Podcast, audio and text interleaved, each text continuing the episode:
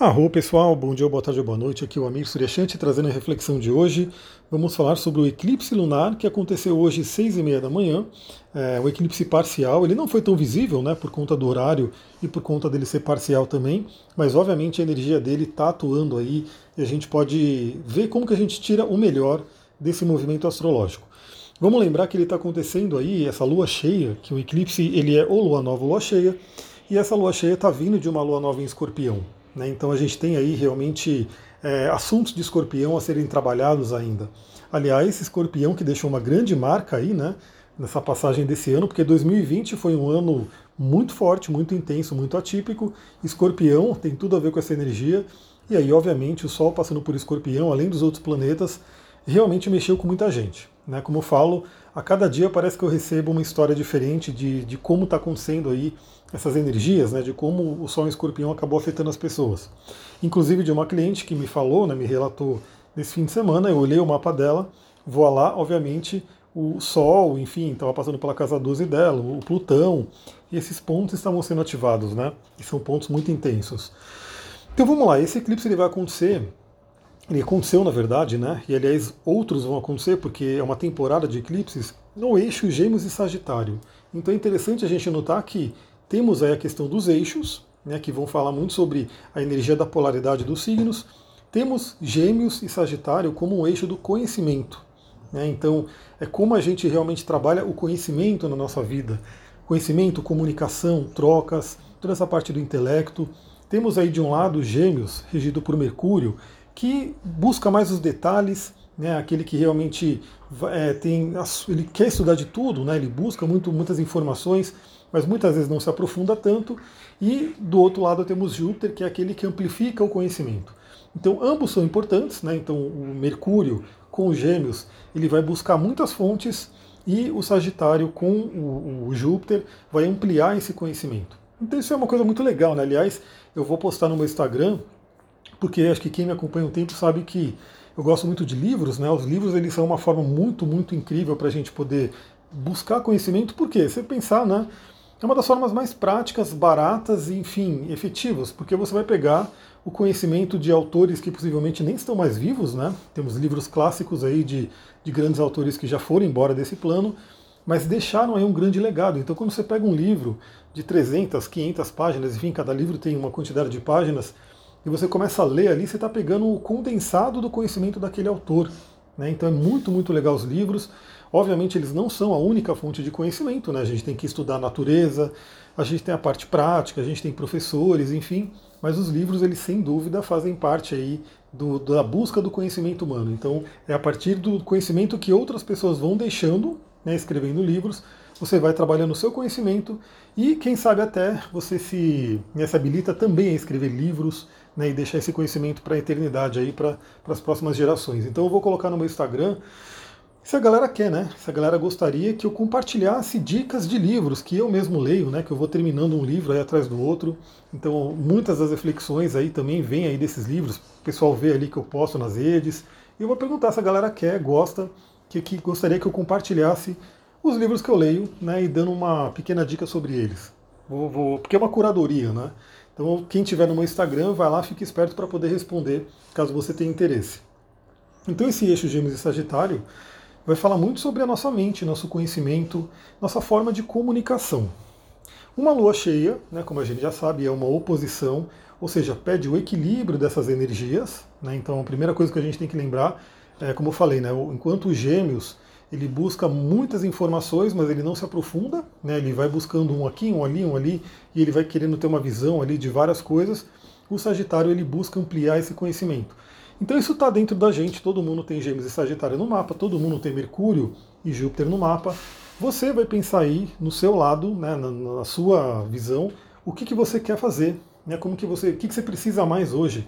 Você precisa buscar mais fontes de conhecimento ou você precisa ampliar um determinado conhecimento que você tem. Eu, por exemplo, estou né, nesse momento, como estou criando aí, o, preparando todo o curso de astrologia, eu resolvi ampliar cada vez mais o meu conhecimento de astrologia. Né? Então eu estou realmente aí, quem está acompanhando viu que eu estou visitando sebos, né, pegando grandes clássicos, livros que você não encontra mais, é uma coisa muito legal. Por quê? Porque eu estou ampliando ao máximo esse conhecimento da astrologia. É uma área que eu escolhi nesse momento. você pode ter o seu mundo aí, o que, que você escolhe fazer nesse momento. Você quer de repente conhecer várias coisas ou quer ampliar um conhecimento que você tenha. Outra coisa é a questão da comunicação. Né? Então é o momento de trabalhar essa comunicação. Mais do que nunca, né, a gente tem aí, a, daqui a pouco, a entrada de Júpiter e Saturno em Aquário, trazendo uma nova era, né, que vai falar do elemento ar. O elemento ar é o do conhecimento, é o da comunicação.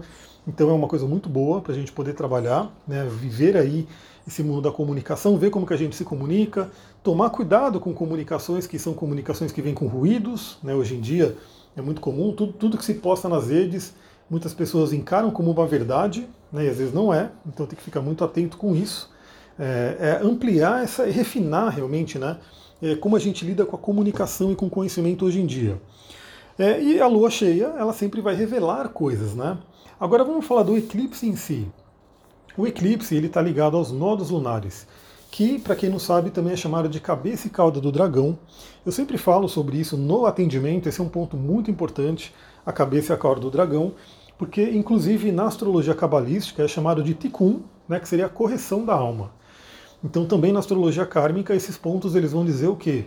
É, de onde a gente veio, ou seja, o que, que a gente traz de vidas passadas e para onde a gente tem que ir, ou seja, o que, que a gente tem que fazer para continuar o nosso processo evolutivo. Ou seja, o que a gente traz de vidas passadas é a cauda do dragão. E o que a gente tem que buscar, né, desenvolver, é a cabeça do dragão. E geralmente a gente tem que tomar um cuidado né, de não ficar repetindo padrões negativos que vêm da cauda, que aí viraria um aprisionamento kármico. Então é por isso que é importante você identificar no seu mapa onde está a sua cauda do dragão, o que, que ela representa, porque a tendência é muito grande das pessoas ficarem presas ali, né, repetindo um padrão negativo daquele signo, daquela casa, dos aspectos, enfim, e isso impede ela de ir adiante para a correção de alma dela.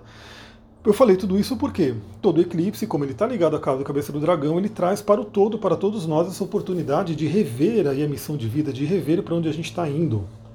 É uma coisa muito interessante também porque pela árvore da vida cabalística, quem fez o curso de cristais comigo sabe, né, eu mostro ela, a gente tem ali as esferas da árvore da vida, e se a gente pegar, temos a primeira esfera, que é o plano né, terreno que a gente está aqui, que é Malhut, que representa a Terra, ou ascendente, né, no mapa natal. E aí a gente tem Yesod, que é a esfera da Lua, que está logo acima. Temos aí logo acima da esfera da Lua Tiferet, que é a esfera do Sol. E acima da esfera do Sol temos ali, depois de passar por Daat, né, que é uma esfera oculta, Keter, que seria a fonte, né, a origem de tudo, a divindade, Deus, ou seja, é para onde a gente tem que voltar, né, dentro da, da, da visão cabalista, né, a gente tem que voltar à nossa fonte, à unidade. E os eclipses, eles fazem o quê? Eles fazem esse alinhamento né, da Terra com a Lua, com o Sol. Então, por exemplo, nesse caso né, do, do, da Lua cheia, a Terra entra no meio né, do pai e da mãe, que é o Sol e a Lua. A Terra fica bem ali no meio. E aí a Terra acaba ocultando um pouco né, a luz do Sol que chega na Lua. Então isso é uma coisa muito importante porque é para a gente olhar para dentro. Né? O eclipse ele sempre foi tido aí por muitas tradições como algo negativo, por quê? Porque ele tem uma, uma, um aspecto uraniano, né? Na linguagem de astrologia é o que?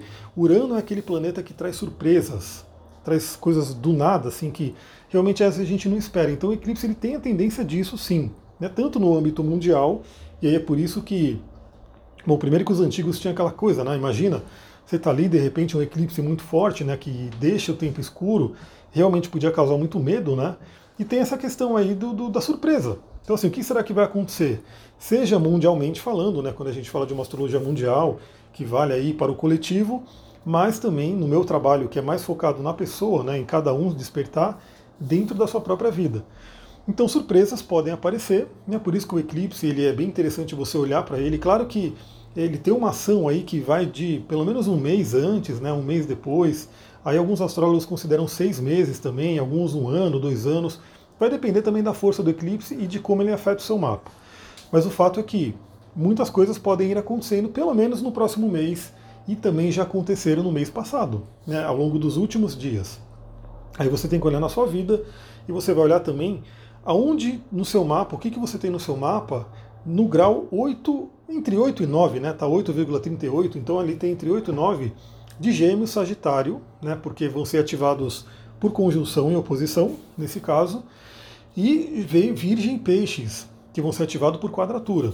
Aí, se você conhecer seu mapa, e essa é a ideia do curso de astrologia, quando eu né, lançar ele para todo mundo ir conhecendo, e quando eu falar para vocês, olhe no seu mapa, se você tem alguma coisa nesse grau, tal, você vai correr no seu mapa, você vai olhar. Se você tiver algum ponto que estiver sendo ativado, obviamente esse eclipse vai ser muito mais forte. Teve uma outra cliente que eu até mandei para ela, falei, olha, esse eclipse está caindo em cima do seu Sol. Ou seja, vai ser muito forte para você, e já está sendo, né? Porque ela já está relatando né, algumas coisas que estão acontecendo. Então depende de cada um. O eclipse, quando a gente fala de astrologia, ela é uma, uma linha de conhecimento que personaliza bastante. Por quê? Com base no seu mapa, com base na sua história, no seu contexto de vida e assim por diante. Então, cada um vai ter que olhar para dentro, né, para ver o que está acontecendo, e dependendo do seu mapa, você vai ter uma ativação mais forte ou não. Como é uma natureza uraniana, né, Urano não é necessariamente ruim. Né? Então, quando você está, vamos dizer assim, em débito, o planeta ele traz alguma surpresa negativa. Quando você está ali, de repente, com alguma questão ali para ser resolvida. Agora, quando você está bem, quando você está num caminho bacana, Urano também traz grandes insights, intuições, libertações. Isso é uma coisa muito importante. Então, o eclipse ele pode te libertar do passado, principalmente agora influenciando a Lua, né? Onde você a Lua vai lá, oculta um pouco a energia, a Terra vai lá, oculta um pouco a energia da Lua. Você olha para dentro e você olha o que, que você tem que se libertar, né, o que, que tem que ficar para trás para que você continue indo em busca do Sol.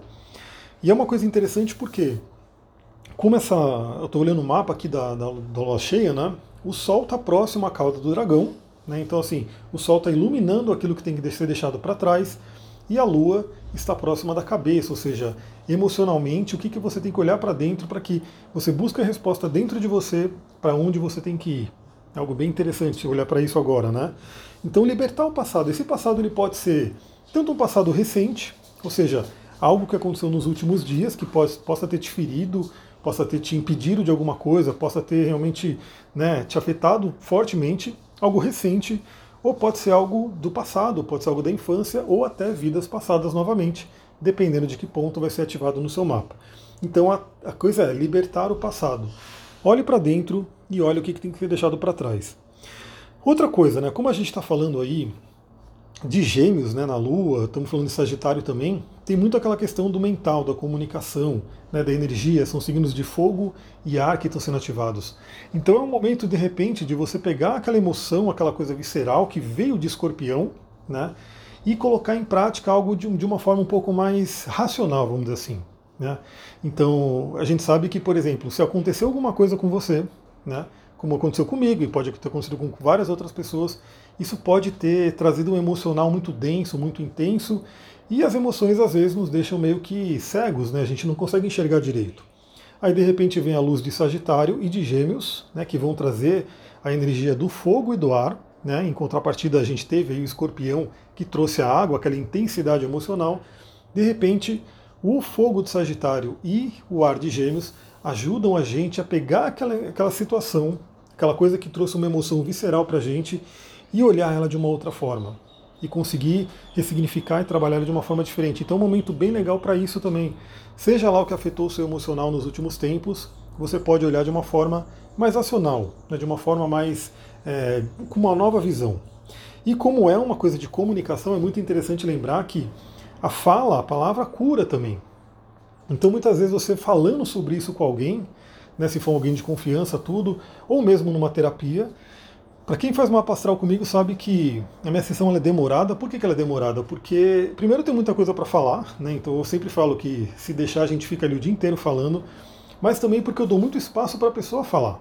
Né? Então muitos astrólogos não gostam disso, né? Ele não quer que o cliente fale, ele quer ficar falando, falando, falando e o cliente tem que ficar ouvindo. Isso é uma abordagem, é um tipo de abordagem, mas no meu caso, como é um pouco mais terapêutico, né, uma coisa de autoconhecimento, eu sei muito bem que quando a pessoa quer falar e ela, ela começa a falar durante o atendimento, né, e geralmente quem tem muita energia mercuriana, de gêmeos, eu já até sei, né, já falo, bom, beleza, essa pessoa vai falar bastante, já separa até um tempo a mais para a sessão. Mas o fato dela estar tá falando ali está contribuindo para a cura dela, para o conhecimento. Então isso é uma coisa muito interessante nesse momento. De repente você encontrar pessoas de confiança que você possa conversar que você possa né, usar a fala com o poder de cura. Seja né, algum amigo, uma pessoa próxima, ou mesmo numa terapia, né, num atendimento, numa sessão que você passe com alguém da sua confiança. Temos aí né, um momento de limpeza. Limpeza né, do passado, limpeza de emoções. porque lembra que a gente vai ter aí uma lua nova também com eclipse, né, que vai ser a próxima aí, que vai ser mais forte, vai ser uma coisa muito boa para a gente plantar novas sementes. Então, olha para. Pega essa passagem por escorpião, né? Veja o que você tem que limpar, o que você tem que transmutar, o que você tem que deixar para trás. Aí você vai pegar, né, é, ressignificar isso, entender de uma forma mais racional e usar a energia de Sagitário agora, né, o Sol em Sagitário, para mirar a sua flecha para onde você quiser ir. E lembra, se você quiser realmente uma ajuda mais profunda, você tem que olhar no seu mapa para você poder pegar tudo aquilo que eu falei e colocar na sua vida pessoal para ver como isso está te afetando. E se você quiser realmente uma sessão, uma leitura para a gente poder explorar não só o eclipse, obviamente, né, mas explorar o seu mapa como um todo, os trânsitos no geral, aí você me chama para a gente poder combinar. Na verdade, no meu site tem ali como fazer uma sessão comigo, quem quiser, né, tem ali disponível. É isso, galera. Eu vou ficando por aqui. Estou preparando aqui as coisas. Vou gravar bastante coisa aí para essa semana. Se você gostou desse áudio, lembra, compartilha com as pessoas, ajuda essa mensagem a chegar a mais gente que também pode gostar. Vou ficando por aqui. Muita gratidão. Namastê, Harion.